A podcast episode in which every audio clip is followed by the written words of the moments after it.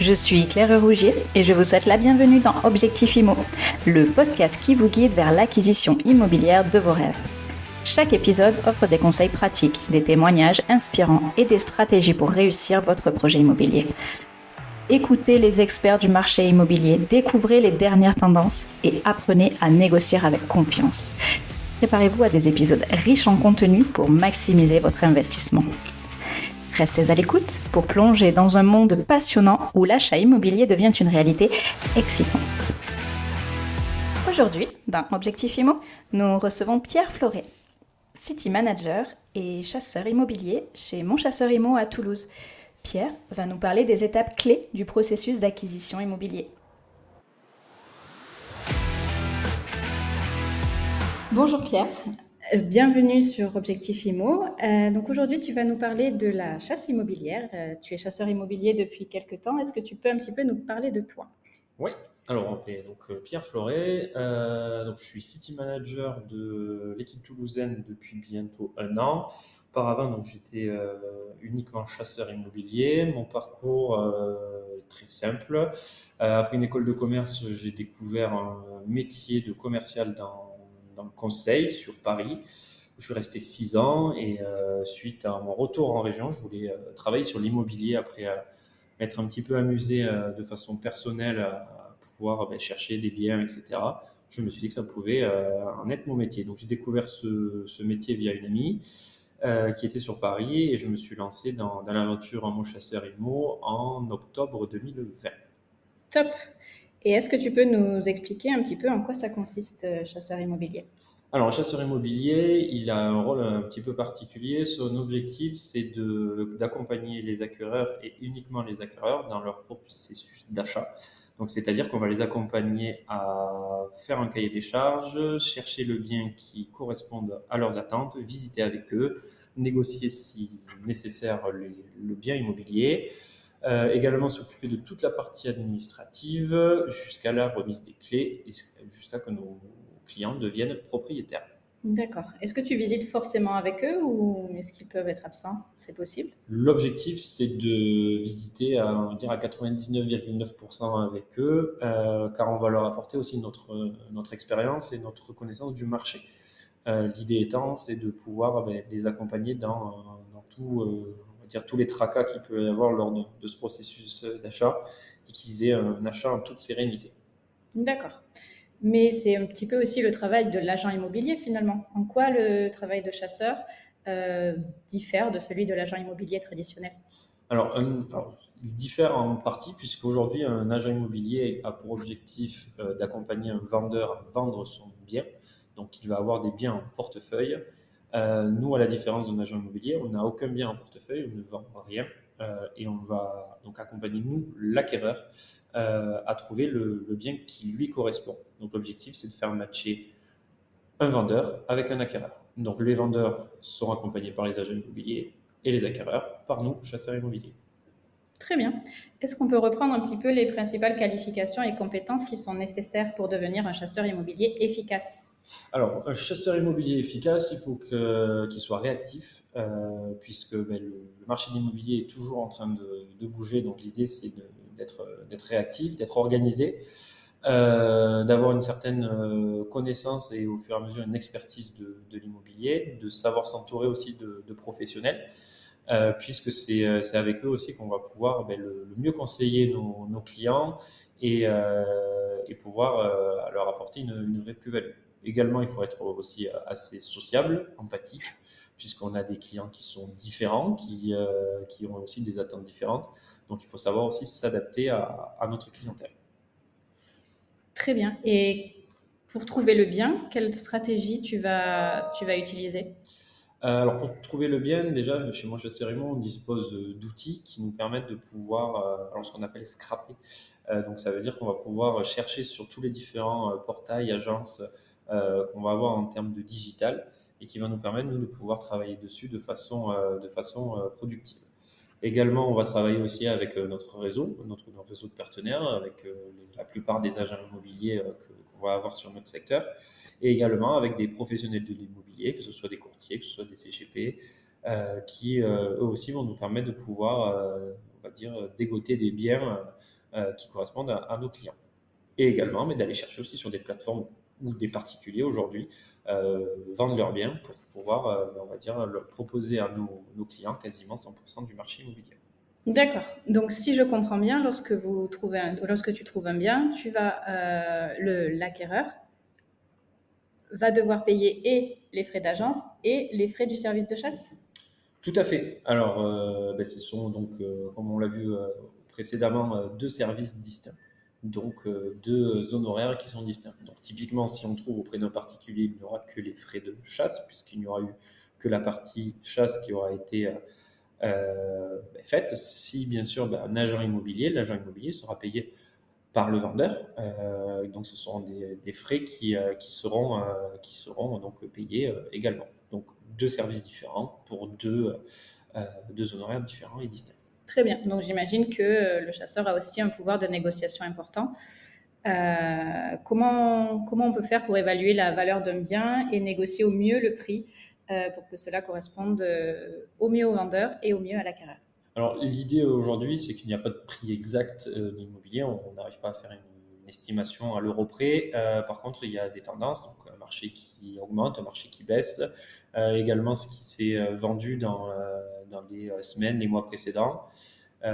également, ce qui pourrait être ce qui pourrait être aussi des biens qui sont neufs, des biens qui ont besoin de travaux. Donc tout ça fait que c'est comme s'il y avait une formule qui nous permet bah, de pouvoir évaluer un bien dans une fourchette plus ou moins euh, réaliste, tout simplement. Très bien. As-tu des exemples de négociations importantes euh, que tu as pu faire dans ta... Oui, euh, alors ben, on va voir les deux, les deux possibilités. La première, c'est que ben, le bien est au prix, donc on fait une offre au prix.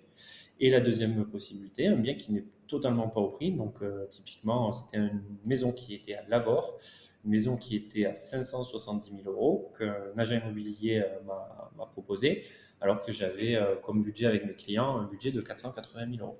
D'accord. la maison coûtait bien, aux alentours de 480 000 euros. Donc, la négociation qui est passée, c'est qu'on a eu une, une offre acceptée à 490 000 euros soit donc une baisse de 70 000 euros. C'est énorme. C'est énorme et c'est aussi, le, on va dire, ce qui pourrait être le coût de notre, notre service, c'est qu'on est là pour trouver le bon bien au bon prix et euh, qui correspond le mieux à nos clients. Super. Mais en fait, tu ne fais pas que gérer la recherche, tu vas aussi gérer les aspects juridiques et administratifs de tout le processus. Comment tu comment tu t'y prends? Euh, ben on sait s'entourer, tout simplement, puisqu'on ne peut pas être expert dans, tous les domaines. Donc, euh, l'objectif, c'est de travailler avec des gens de confiance. Euh, typiquement, sur, sur l'aspect juridique, on travaille beaucoup avec, avec les notaires qui, mais qui peuvent aussi rassurer et donner les bonnes réponses à nos clients. Ça peut être également des, des avocats sur des spécificités juridiques, tout simplement. Ça peut être également tout ce qui va être autour des, diagnostiqueurs, des personnes dans, dans les travaux voilà, l'idée, c'est de pouvoir s'entourer de personnes de confiance pour que nos clients puissent avoir des, euh, euh, des conseils de qualité et être satisfaits. Parce que l'objectif final de notre travail, c'est que nos clients soient satisfaits de leur achat. D'accord, donc tu collabores avec beaucoup de professionnels euh, de l'immobilier.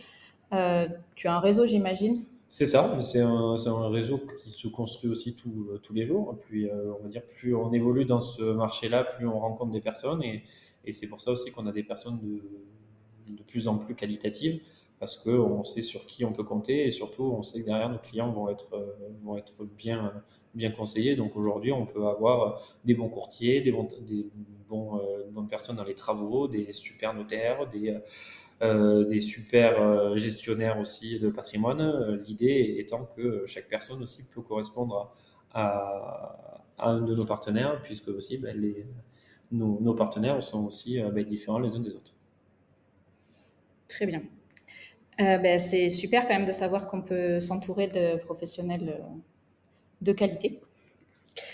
Et avec les clients, quand tu essayes de maintenir donc euh, la communication, comment fais-tu pour qu'elle soit le plus transparente possible tout au long du processus d'achat qui, dure, rappelons-le, plusieurs mois?